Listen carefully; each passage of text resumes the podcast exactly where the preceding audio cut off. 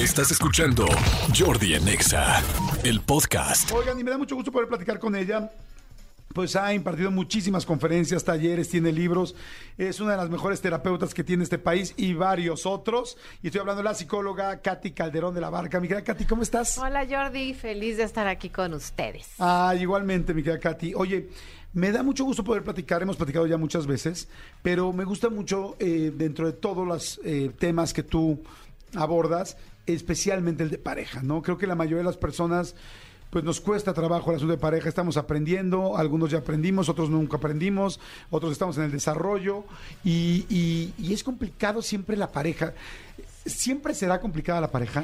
Siempre es complicada porque es de los lugares que más nos abren el corazón, o sea, es de los lugares de donde más placer obtienes, de donde más eh, momentos felices tienes, de donde más te ilusionas, de las emociones más lindas y más placenteras las vives en pareja y de las emociones más dolorosas que te así te funden tres metros bajo tierra, es en pareja. Entonces, el tema de pareja, pues a la gran mayoría de, de las personas nos pega y nos, como bien lo dijiste, nos invita a crecer, nos invita cuando estamos abiertos a tener una mejor versión de nosotros, porque es en relación que crecemos y es en relación que podemos aprender a ser felices.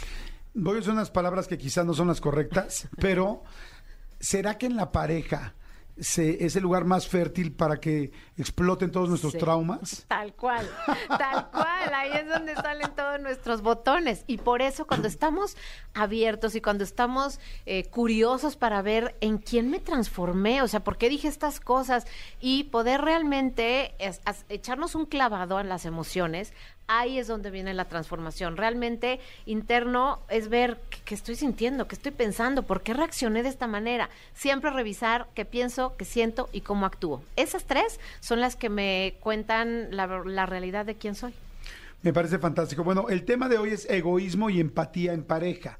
Egoísmo y empatía en pareja y me encanta porque pues yo creo que mucha gente querrá saber más de esto. También, eh, bueno, son las 12.18, como ya saben, siempre estamos en vivo, bueno, no siempre, pero la mayoría de las veces, el 99.9% de las veces. Entonces, este, si tienen preguntas, mándenlas al WhatsApp, aprovechando que está aquí la doctora Katy Calderón de la Barca. Ya saben cuál es el, WhatsApp, 51 o- 55 84 11 14 07. Así es que pregunten. Arrancamos, egoísmo y empatía en pareja. Adelante, mi querida Katy. Fíjate, egoísmo es que estamos en este lugar muy mental. O sea, cuando hablamos de egoísmo es que tú estás pensando que tus ideas, que tus pensamientos o lo que tú crees es la única realidad. Y entonces, ¿qué sucede y por qué lo pongo? En es, contraposición con la empatía. La empatía tiene que ver con emociones y los seres humanos nos integramos y estamos de manera plena en pareja cuando nuestros pensamientos, emociones, sentimientos y acciones se alinean.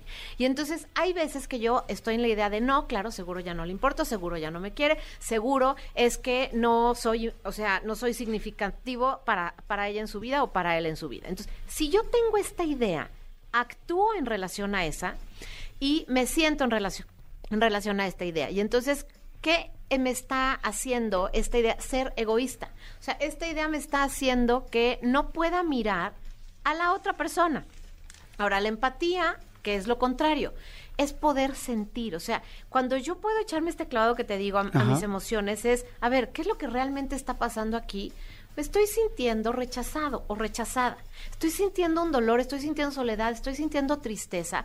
Y entonces cuando yo busco y me voy al lado de la empatía, primero conmigo a revisar mis emociones, entonces puedo empezarme a dar cuenta que el otro no necesariamente actúa así, porque es absolutamente egoísta por maldito o por maldita, sino que su forma de funcionar, de ser, de pensar, tiene ciertos rasgos y por esa razón actúa así, pero no tiene tanto que ver con un juicio que al final me hace daño. Entonces, aprender a mirar, si estoy en un lado egoísta, mi visión no me alcanza para ver realmente qué pasa con el otro y qué pasa con mis emociones, entonces me evita estar en un espacio de empatía y sin empatía no podemos resolver cosas en pareja. No hay manera de que yo abra el diálogo si no hay empatía. O sea, lo peor que podemos hacer como seres, eh, como pareja, es solo reaccionar. O sea, me está doliendo y entonces reacciono Sí. como al, al pelotazo, ahora que está de moda el Tal mundial. cual. O sea, lo que me avientan, aviento. Exacto. En lugar de decir, a ver, alto. Sí. ¿Qué me duele? O sea, ¿por qué que haga esto mi novio me duele tanto? ¿Por qué que pasó tarde por mí me duele tanto? Sí. ¿Por qué que no sea detallista? ¿O por qué que lo veo que habla con más mujeres? Me duele y me afecta tanto. Eh, eso sería como el paso uno que tendríamos que hacer cuando nos duele Sí. algo. El paso uno es así, clavado hacia tu interior y, o sea, revisen lo que somos, que les vuelvo a repetir, lo que pienso, lo que siento y cómo actúo. O sea, pensar, sentir, actuar. Son esas tres partes las que nos hacen ser las personas que somos. Entonces, ¿en dónde es lo, como el camino más fácil para revisarme? ¿Qué estoy sintiendo? Primero es que estoy pensando que no me quiere, ¿qué estoy sintiendo? Soledad, rechazo, dolor, tristeza. Y aquí es donde muchas veces, Jordi, no sabemos reconocer las emociones. Solo decimos, es que me siento muy mal, me siento fatal, pero no sé qué siento. No sé si lo que tengo es rechazo, o es desilusión, o es un sentimiento de abandono. O sea, no lo logro distinguir. Entonces, claro, ¿qué hacemos? Veo al otro y le echo la culpa al otro, es que eres un desconsiderado. Y entonces no nos estamos dando cuenta que vemos al otro como egoísta, pero nosotros estamos siendo egoístas porque nosotros no estamos realmente entendiendo qué es lo que me pasa y entonces sí, con una atención más curiosa, ¿qué le pasa al otro? Esto nos amplía la perspectiva y nos ayuda a tener una mejor relación porque veo todo lo que soy y veo todo lo que la otra persona es. La visión egoísta no nos permite ni mirarnos completos, es mi idea, lo que yo pienso y esa es la realidad, ni mirar completo a la otra persona. Y aquí se generan todas las discusiones generalmente en pareja. ¿Es, ¿Es fácil hacer esto? O sea, es fácil decir lo pienso, lo siento y lo actúo. No, no, no, porque te voy a decir qué sucede. Aquí entran dos factores. Uno es tu historia, o sea, cuál es la historia y el tipo de apego que tengo, ¿no? Entonces, si yo tengo un, eh, una historia con apego inseguro, con apego, o sea, con desconfianza, con situaciones que yo viví de niño, aquí no es tu culpa, me explico ahora.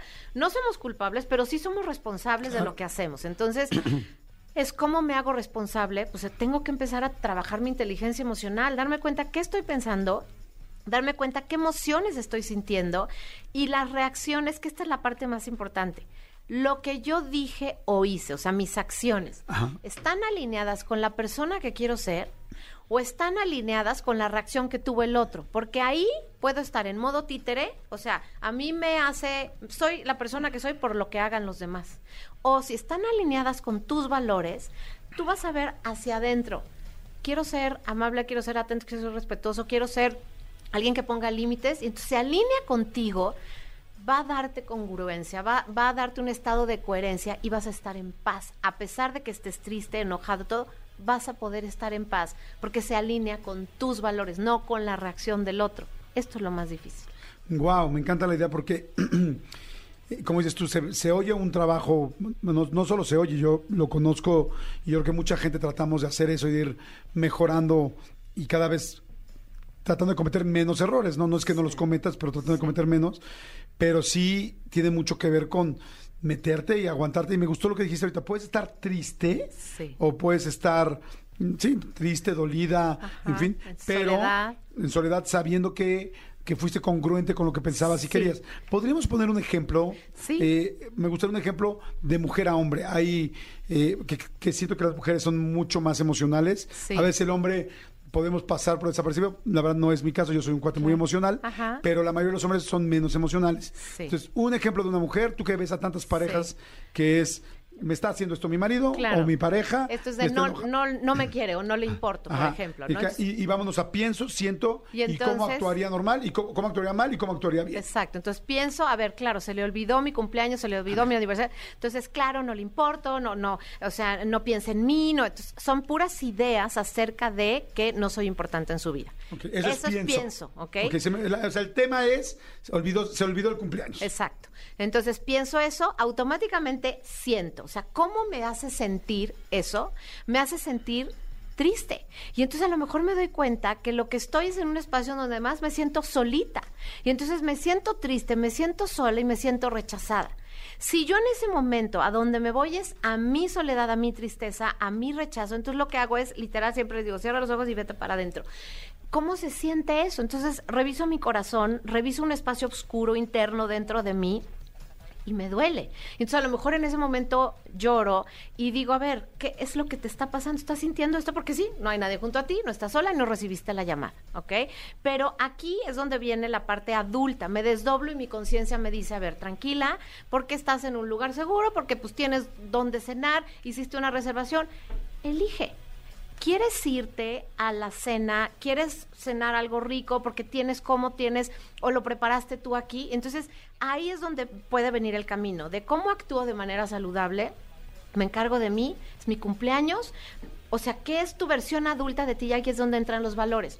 Quiero tener una vida plena, sí, perfecto. Entonces, aquí está tu cena, aquí está tu espacio. Entonces, o sea, levántate, límpiate tus lagrimitas, ya que lo pudiste llorar, ya que te diste cuenta que había tristeza, soledad y rechazo. Y entonces, sírvete. O sea, ponte a cenar, digamos, ponte a ocuparte de ti y si quieres mándale un mensaje dependiendo de, de obviamente, pues ya no lo localicé o le puedes, sabes que voy a empezar a cenar, o sea, es mi cumple y sí lo quiero celebrar, aunque sea yo solita.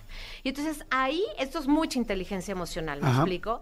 Ahora, ¿qué sucede cuando no hago este paso por pienso, siento, actúo? Sí, aquí el pienso fue ya lo que dijiste. Siento, el siento, me siento triste, sola, rechazada. Ajá. Este, y ahí actúo. De acuerdo a mis valores, o sea, actúo de acuerdo a mis valores es, quiero una vida plena, ¿cómo yo de, de mi parte adulta gestiono una vida plena para mí? Cenando, cenando rico, en un espacio que sea bonito para mí y entonces, y disfrutando. Eso es lo que quiero para mi vida plena, eso genero yo en ese momento para mí. Ok, hasta ahí está bien, hasta pero vas a llegar a la casa con él. Exactamente. Y le vas a querer mentar todo lo mentable. Ahora, ahí es donde lo que yo le tengo que decir es, me duele estar sola en mi cumpleaños, estaba esperando una llamada, o sea, ¿qué estoy hablando siempre en primera persona? Esto es lo que me pasa a mí. Y entonces te quiero compartir mi sentir. Esto es desde un lugar en donde quiero ser esa persona que sí comunica, que sí pone límites. Y entonces mi próximo cumpleaños lo voy a organizar yo y va a estar en mis manos, porque dejarlo en tus manos me puede hacer quedarme sin que pueda cenar, sin que pueda pasarla bien. Entonces, ahí sería una, o sea, una adulta completa, digamos, llena y, pues ahora sí que con inteligencia emocional. No está fácil porque aquí lo que te gana es que si tienes huellas de mucho dolor, si tienes huellas de mucha soledad o rechazo, le vas a reclamar a la persona todo lo que es tu historia emocional. O sea, no solamente lo de él, sino ya Lo todo lo que papás. traes atrás. Exactamente, todo lo de atrás, lo que te hicieron en la escuela y ya que te dejaron sin que te fueran a ver tus abuelitos, todas esas son las que salen, a menos que logremos realmente pensar, a ver, ¿qué, ¿de qué se trata este dolor? Y por eso, cuando estamos trabajando, por ejemplo, en terapia así, en, en el ciento, revisas, cuando estás viendo tu corazón, tu soledad, tu todo, ahí te vas a ver, ok, ¿a qué me recuerda esto? ¿Por qué tengo tanto dolor, tanta rabia? Y entonces en eso vienen como estos flashazos este, en donde aparece, ah, claro, mi mamá nunca llegaba porque siempre se la vivía trabajando.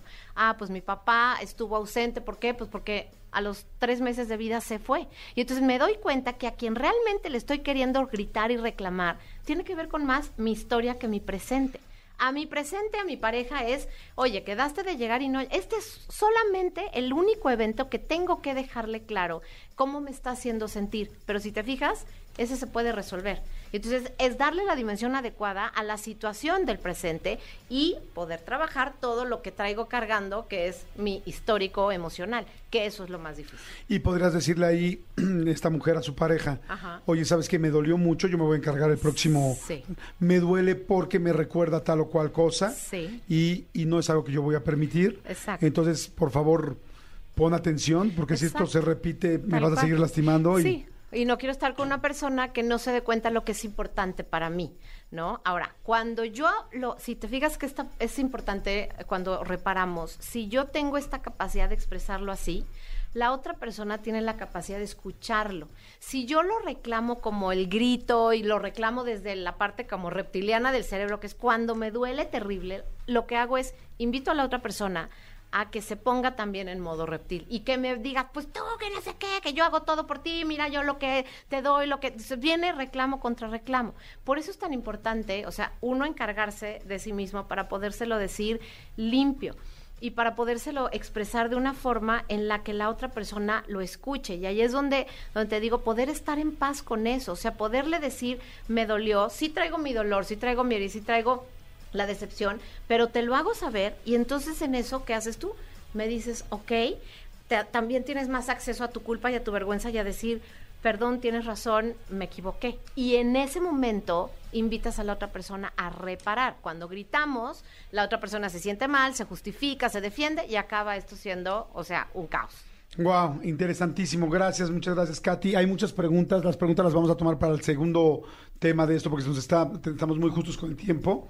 Este, eh, hay una nada más muy genérica que varias personas preguntan. Dicen, ¿cómo ignorar o dejar de sentirme rechazado? Ok, es que no es ignorar y qué bueno que lo preguntaron, es sentir el rechazo. Más bien es, imagínense que el rechazo es un sentimiento al que le tienen que dar una imagen y al que tienen que localizar en su cuerpo. Es como ah, permitirle al rechazo que se exprese en su cuerpo, sentirlo, y ahí es donde tienen que hacer este viaje al pasado, este viaje a entender de dónde viene un rechazo tan intenso, y si es solamente el presente, es nada más decir, ups, se siente, se siente triste, duele, y entonces con ese dolor y con esa tristeza es con lo que le dicen a su pareja, solo quiero que sepas que me dolió, y así de limpio, limpia es la emoción y la otra persona entonces va a poder tener acceso a mirar cómo está tu corazón.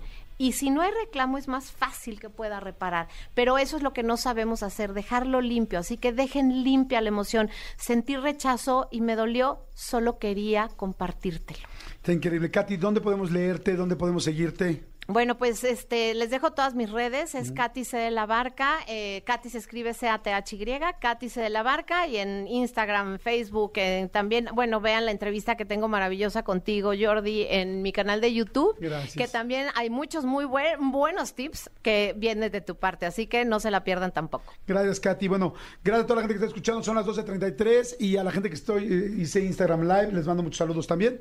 En mi, en mi Instagram. Mi Instagram es Jordi Rosado Oficial para quien quiera seguir siguiendo. Para quien quiera seguir las entrevistas también por ahí de repente aquí en el radio. Escúchanos en vivo de lunes a viernes a las 10 de la mañana en XFM 104.9.